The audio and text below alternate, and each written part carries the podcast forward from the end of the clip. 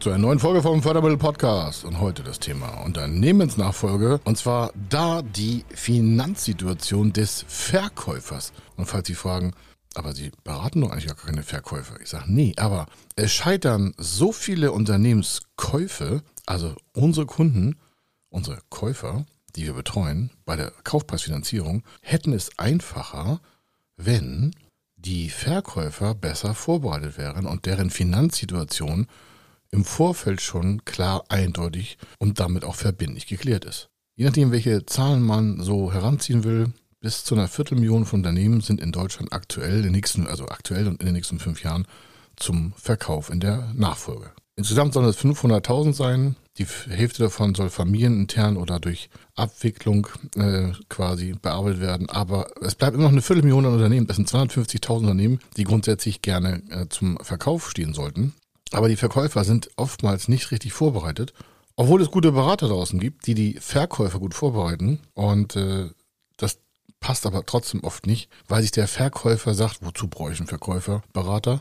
Ich kenne meinen Laden, ich mache das, was ich will, ich will einen Kaufpreis haben und dann wird der Rest schon funktionieren. Und da, liebe Verkäufer, da scheitern aktuell über 90 Prozent, neun von zehn Unternehmensverkäufen scheitern, weil der Verkäufer den Verkauf nicht richtig vorbereitet hat. Und wenn Sie mit diesem Podcast jetzt Ihren Verkauf besser vorbereiten, könnten unsere Kunden also ein Teil davon, die jetzt zu uns rantreten und sagen, ich hätte gerne ein Unternehmen zu kaufen, also ich würde es gerne kaufen, haben dann die Chance, mit ihnen vielleicht besser zu arbeiten. Und dann haben wir wieder den Vorteil, warum, dann können wir unsere Kunden wieder besser durch den ganzen Finanzierungsprozess bringen. Und sie haben einfach den richtigen Kaufpreis, unser Kunde hat einen richtigen Kaufpreis, Finanzierung steht, alle freuen sich, Wirtschaft geht da weiter voran. Also das, welche Fragen, welche Risiken und was Sie zu beachten haben, wenn Sie verkaufen wollen im Thema Finanzsituation, das machen wir jetzt. Er ist Mr. Fördermittel, Buchautor, Vortragsredner, Moderator seiner eigenen Fernsehsendung zum Thema Fördermittel und Geschäftsführer der Feder Consulting. Mit seinem Team berät er kleine, mittlere und große Unternehmen rund um die Themen Fördermittel, Fördergelder und Zuschüsse. In diesem Podcast bekommen Sie wertvolle und entscheidende Informationen, wenn es um die Themen Investitionen, Innovationen und Wachstum in Unternehmen geht. Über 25 Jahre Erfahrung, mehrfache Auszeichnungen als Fördermittelexperte, mehrere Milliarden Euro betreutes Investitionsvolumen und über 11.000 Unternehmensprojekte. Davon können Sie jetzt profitieren. Hier ist der Fördermittel-Podcast mit Kai Schimmelfeder. Und wie gesagt, scheitern ganz viele Verkäufer, und die sind hier in diesem Podcast angesprochen, daran, dass die Finanzsituation beim Kauf erst aufgearbeitet wird. Und das hat zur Folge, dass sich der Kauf, also der Vorgang, die Transaktion, extrem lange hinzieht. Und was sich lange hinzieht, das ist immer ganz schwierig. Warum? Sie als Verkäufer wollen ja relativ schnell oder ich sag mal innerhalb von Jahresfrist das Unternehmen verkaufen wahrscheinlich. Und der Käufer will ja auch dann relativ klar, eindeutig den Kaufpreis fixiert haben mit Ihnen zusammen und wenn die Finanzsituation nicht geklärt ist, und zu den Fragen kommen wir gleich, oder zu den Punkten, besser auch die, sie, die wir empfehlen, die Sie auch mindestens beachten soll. Es gibt noch hunderte Fragen mehr in anderen Situationen und in anderen Bereichen. Dieser Podcast ist jetzt nur für das Thema Finanzsituation von dem Unternehmen, was Ihnen gehört, heute schon mal zu durchleuchten, wenn Sie dann verkaufen wollen, dann schon besser vorbereitet zu sein. Der erste Punkt, den wir ganz oft sehen, also wenn unsere Kunden, irgendeiner aus dem Bereich Unternehmenskauf, zu uns kommt und sagt, ja, das ist die aktuelle Situation vom Unternehmen, dann ist ganz oft die Finanzsituation des Targets, also das ist das Unternehmen, was Ihnen gehört und das dann verkauft werden soll oder von einem unserer Kunden gekauft werden soll, ist die, ja, ist einfach oftmals ganz schrecklich. Das hört sich jetzt auch ganz schrecklich an, aber das ist manchmal wie Kraut und Rüben. Das mag jetzt vom Papier her gut aussehen, aber die, die einfachsten Fragen sind da nicht richtig äh, sofort zu beantworten. Erste, erster Punkt ist so, wie ist das äh, Verhältnis von Vermögen und Schulden der letzten drei Wirtschaftsjahre? Das Verhältnis von Vermögen und Schulden der letzten drei Wirtschaftsjahre. Warum das so ist, das sage ich jetzt nicht im Detail. Warum? Das sollten Sie auf jeden Fall berücksichtigen, dass Sie wissen, wie dieses Verhältnis der letzten drei Wirtschaftsjahre ist. Ich springe auch gleich schon zum zweiten Punkt. Wie ist jeweils das Verhältnis von Gewinn und Verlust der letzten drei Jahre? Gewinn und Verlust der letzten drei Jahre im Verhältnis. Und jetzt nicht so von wegen, ja, das kann man ja in der G&V oder BWA oder an der Bilanz dann äh, nachvollziehen. Nee, nee, ich rede hier schon davon, dass Sie eine Art Exposé haben, wo diese Kennziffern, Kennzahlen und absoluten, sofort ersichtlich notwendigen Zahlen auf einer Seite stehen. Vielleicht auch auf zwei Seiten oder auf drei Seiten. Auf jeden Fall, kein Käufer will sich erst Stunden, Tage, Wochen, Monate lang durch die grundlegendsten Zahlen arbeiten. Warum? So ein Käufer sieht sich mehrere Unternehmen an und das Unternehmen, was am besten aufbereitete Daten hat, das ist an, auf der ersten Stelle zum Kauf. Und wenn Sie sie als Verkäufer Ihre Daten schon nicht richtig aufgelegt haben, also die Braut schön gemacht haben, um es mal so offen zu sagen, dann sitzen Sie schon wieder an der schlechten Stelle. Das finden Sie vielleicht jetzt nicht gut, wenn ich das sage, aber es ist einfach so. Es scheitern halt wirklich über 90 Prozent der Transaktionen, weil die Datenlage, ich sag mal, leicht mit Zweifeln belegt ist. Jetzt ein Bereich, den finden viele als für sich nicht zutreffend. Ich zähle ihn mal auf. Und zwar ist dem Prüfbericht des Abschlussprüfers sowie dem Lagebericht des Geschäftsführers eindeutig die Geschäftsentwicklung sowie Position zur G&V und Bilanz zu entnehmen. Wenn Sie jetzt sagen, ah, wir sind gar keine große Unternehmung, wir müssen nach HGB sowas gar nicht aufbearbeiten, so ein Lagebericht. Ich sage, das müssen Sie auch nicht nach HGB vielleicht, aber wenn Sie verkaufen wollen, dann sollten Sie das haben. Das wirkt professionell. Wenn Sie es nicht haben, wirkt das amateurhaft.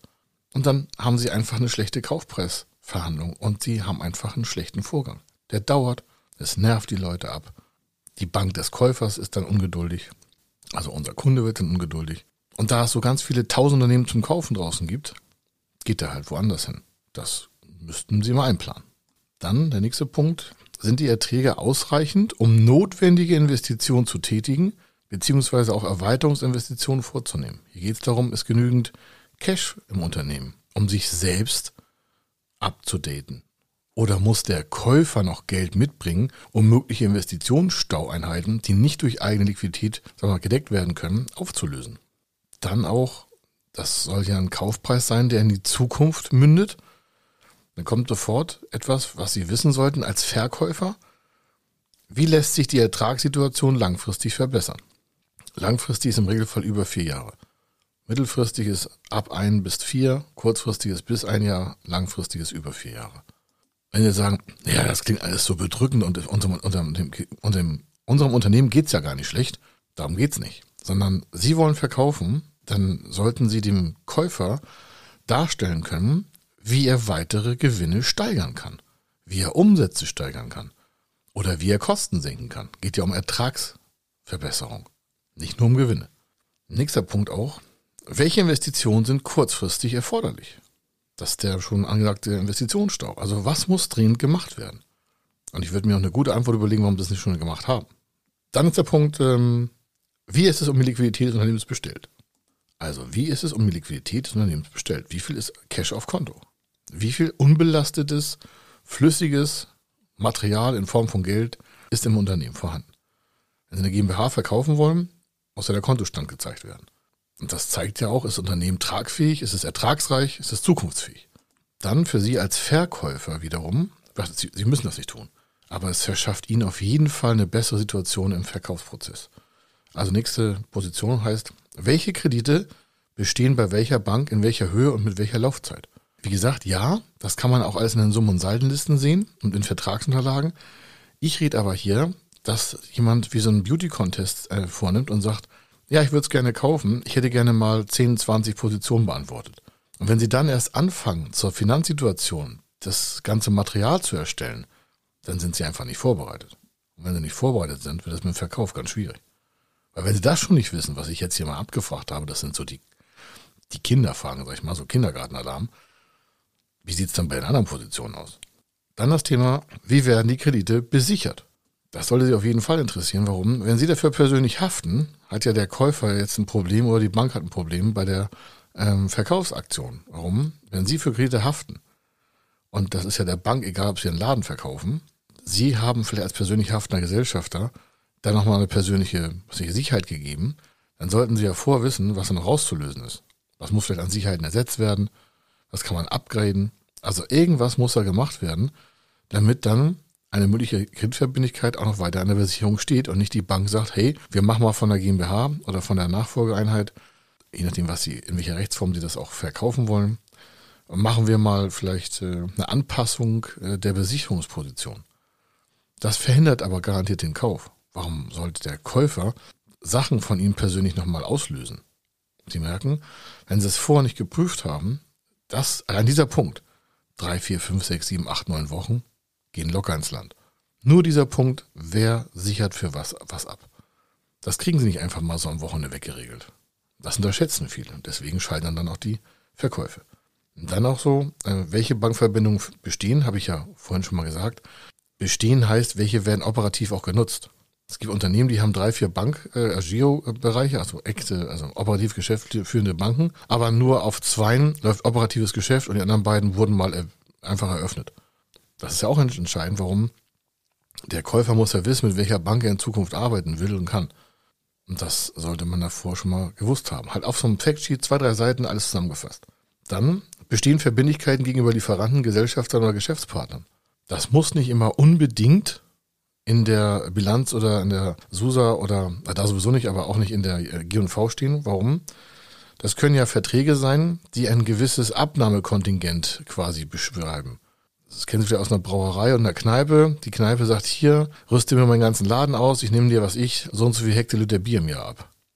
Darüber gibt es vielleicht eine mündliche Vereinbarung, weil Sie das vor 30 Jahren vereinbart haben und das ist auch alles okay. So, jetzt soll aber verkauft werden und äh, der Lieferant, was auch immer sie da haben, das kann auch, was ich, Materialplatten sein oder Maschinen oder was auch immer, der sagt sich, Mensch, die wollen Laden verkaufen, eine super Sache. Wir haben da ja noch mal ein paar Sachen bei ihnen äh, gebunkert. Damals, vor 550 Jahren, da müssten wir uns natürlich mal auch für die Auslöse äh, unterhalten. Wenn Sie sagen, sowas haben Sie nicht, ist ja egal, denken Sie auf jeden Fall dran, dass es irgendwie immer etwas gibt, was den äh, quasi Verkauf behindert. Und dann, wer haftet für die Verbindlichkeiten aus den vorhin äh, vorher genannten Positionen? Das muss nicht immer etwas mit Kredit zu tun haben. Das kann was mit äh, Liefer- und Abnahmemengen zu tun haben. Oder mit zugesagten äh, Rohstoffeinheiten. Oder mit Lieferantenverträgen über die nächsten drei bis fünf Jahre, die sie letztes Jahr erst abgeschlossen haben. Mit einer Pflichtabnahme für be bestimmte Rabattierungsgrößen.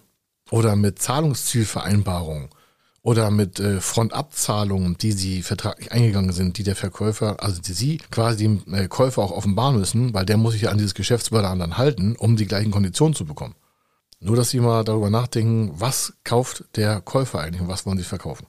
Oder auch, welche Forderungen hat das Unternehmen an wen und in welcher Höhe?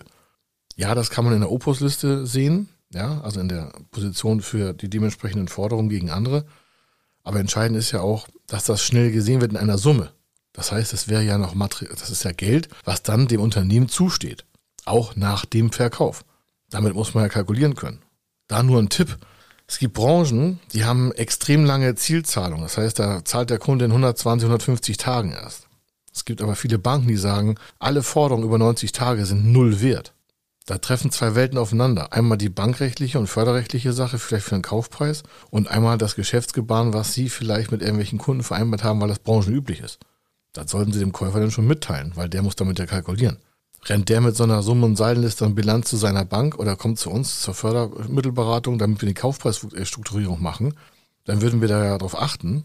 Und wenn das dann keine Werthaltigkeit hat, fliegt ihm die Finanzierung um die Ohren und was passiert? Es platzt der Kauf. Also vorher besprechen, dann drüber reden, Kompensationsmöglichkeiten erörtern und dann gibt man erst zu einer Finanzierung. Das raten wir unseren Kunden, also zu einer Förderstelle. Aber wenn Sie das vorher nicht sagen, dann kann da keiner darauf reagieren. Und zuletzt, auf jeden Fall für diesen Teil, wurden alle Steuern fristgerecht bezahlt. Also haben Sie eine steuerliche Unbedenklichkeitsbescheinigung. Die können Sie jetzt ja schon mal, jetzt schon, nach dem Hören des Podcastes, sofort anfordern über einen Steuerberater. Eine steuerliche Unbedenklichkeit. Die sagt aus, dass Sie alle Steuern rechtlich sauber bezahlt haben und aktuell keine Forderungen gegen Sie aufstehen. Und die lassen Sie regelmäßig wieder quasi erfrischen. Also die können Sie auch ein paar Mal abfordern während der ganzen Kaufphase oder auch während der ganzen Verkaufsphase, damit der Käufer von ihrem Unternehmen sicher ist, dass da keine haftungsrelevanten Steuerzahlungen auf ihn einschlagen, die er vorher nicht kalkulieren kann. Das nun mal so vorab und das können Sie jetzt noch über x Meilen weiter vor, vorantreiben. Entscheidend ist, dass es hier darum geht, dass der Verkauf flüssig einfach quasi über die Bühne geht und wir haben auch schon an anderer Stelle bei uns auf der Webseite von federconsulting.com oder in anderen Blogposts oder in anderen äh, Podcast-Folgen und anderen Videoeinheiten das Thema Unternehmenskauf schon weitaus beleuchtet. Und wenn Sie das zusammennehmen, haben Sie jetzt hier ein riesen mega Werkzeug, wie Sie Ihr Unternehmen besser verkaufen können. Wir haben den Vorteil, dass die Kunden, die an uns kommen und sagen, wir würden gerne Unternehmen kaufen, dann vielleicht mit den Informationen und ihnen zusammen einen besseren Deal machen können, weil alles besser vorbereitet ist. Wir bereiten den Käufer besser vor, weil wir keine Verkäufer beraten. Nochmal, rufen Sie uns nicht an, schreiben Sie uns nicht eine E-Mail. Wir sind nur für den Käufer zuständig, nicht für den Verkäufer. Wir kümmern uns um die Investition, das ist der Finanzierungsbereich des Kaufpreises.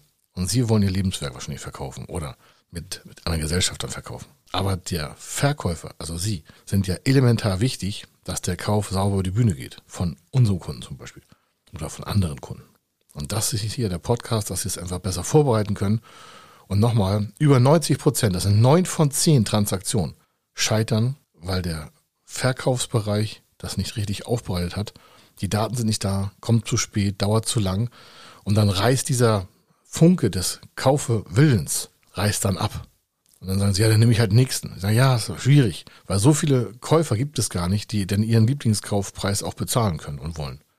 Also ich hoffe, es hat Ihnen in der Ruhe, Sie merken in der Klarheit, etwas einen Vorteil gebracht, dass Sie das nutzen können, den Podcast auch weiterempfehlen, dass andere Verkäufer den hören auch mal, weil das hat alles für uns, für uns alle, die das hören und die, die hier auch beraten, Vorteil für die Zukunft von Unternehmen in Deutschland im Mittelstand. Denn wenn zu viele Finanztransaktionen scheitern, dann gehen die Unternehmen auch quasi baden. Soll heißen, werden geschlossen. Das heißt, da sind Arbeitsplätze von betroffen, Ausbildungsplätze, Dualstudiengänge sind davon betroffen und natürlich auch ganze Lebenswerke. Und natürlich Bruttosozialprodukt brauche ich gar nicht von reden. Oder besser, Bruttoinlandsprodukt heißt es jetzt. Also von daher, Sie merken, es hat eine ganz klare Message. Sie bereiten besser den Verkauf vor und wir bereiten besser den Käufer vor. Das ist jetzt zwar sehr direkt gesagt, aber Sie haben einen besseren Kaufpreis dann, also vom Ertrag her, und unser Kunde hat eine bessere Kaufpreissituation, weil Sie ja alle Daten vorhalten. Also, soweit soll es gewesen sein und ich hoffe, Sie können damit sauber arbeiten und dann dementsprechend auch Ihr Lebenswerk richtig aufgestellt quasi in die Öffentlichkeit tragen und dort dann einen Superkäufer finden. Das wünsche ich Ihnen auf jeden Fall. Hier bei der Kai Schimmelfeder und wir hören uns beim nächsten Podcast. Wenn Sie wissen wollen, ob Ihre geplanten Investitionen förderfähig sind und wie Sie zu den richtigen Förderprogrammen kommen, dann gehen Sie auf die Website www.fördermittel-testen.de. Dort können Sie Ihre Projektdaten an das Team von Feder Consulting übermitteln und erhalten dann ein Ergebnis zu den möglichen Förderprogrammen gesendet. Viel Erfolg und eine gute Zukunft.